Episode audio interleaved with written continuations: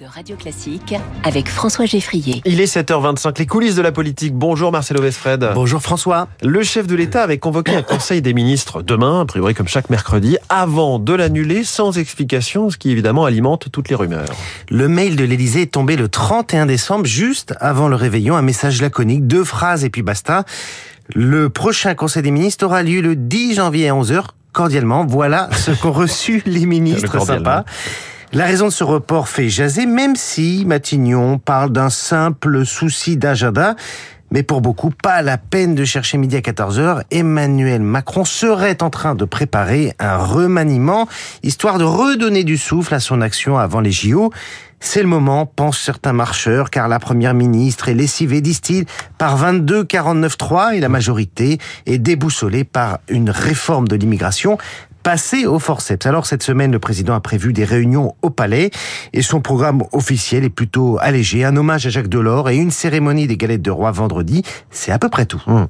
Est-ce qu'il prépare aussi ce fameux rendez-vous de janvier euh, dont, on, dont il avait parlé, un rendez-vous avec les Français? Sans doute, même si les contours de ce rendez-vous demeurent, il faut le dire, mystérieux après le grand débat, les conventions citoyennes, les conseils nationaux de la refondation, les entretiens de Saint-Denis, le chef de l'État lance dans l'atmosphère un nouvel objet en espérant relancer la machine à réformer malgré tous les blocages.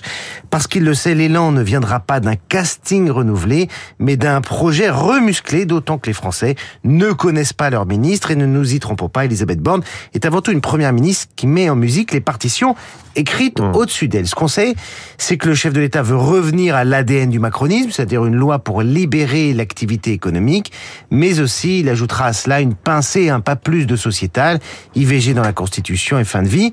Et surtout, il entend brandir un refrain qui lui est cher, la bataille contre le Rassemblement national à cinq mois des élections européennes. Il a d'ailleurs planté quelques banderies contre le tandem Le Pen-Bardella dans ses vœux de fin d'année. Reste maintenant à mettre son camp en ordre de marche et ce ne sera pas le plus simple car le moral des marcheurs morose après une année 2023 qu'on peut qualifier mmh. d'éprouvante pour la majorité. Marcelo Vesfred, chef adjoint du service politique du Parisien pour les coulisses de la politique. Le Parisien ce matin qui fait sa une sur le grand défi de l'année Paris 2024, l'organisation hein, des Jeux olympiques et paralympiques euh, qui entre dans sa dernière ligne droite. Transport, sécurité, équipement, le calendrier s'accélère. Il reste 206 jours, vous les avez comptés Marcelo, pour être euh, fin prêt avant euh, la cérémonie d'ouverture sur la scène. Et il y a notamment dans votre dossier une interview de la ministre des Sports, Amélie Oudéa Castera, qui dit « J'aimerais qu'on se dise que c'était grand.